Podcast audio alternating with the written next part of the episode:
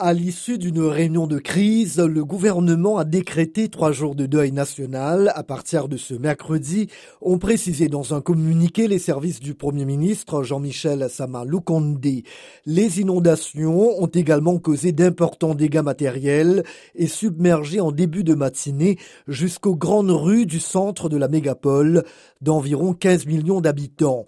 Selon les autorités, les victimes se comptent dans différents quartiers et communes de la ville notamment dans des vallons où des habitations ont été détruites par des glissements de terrain.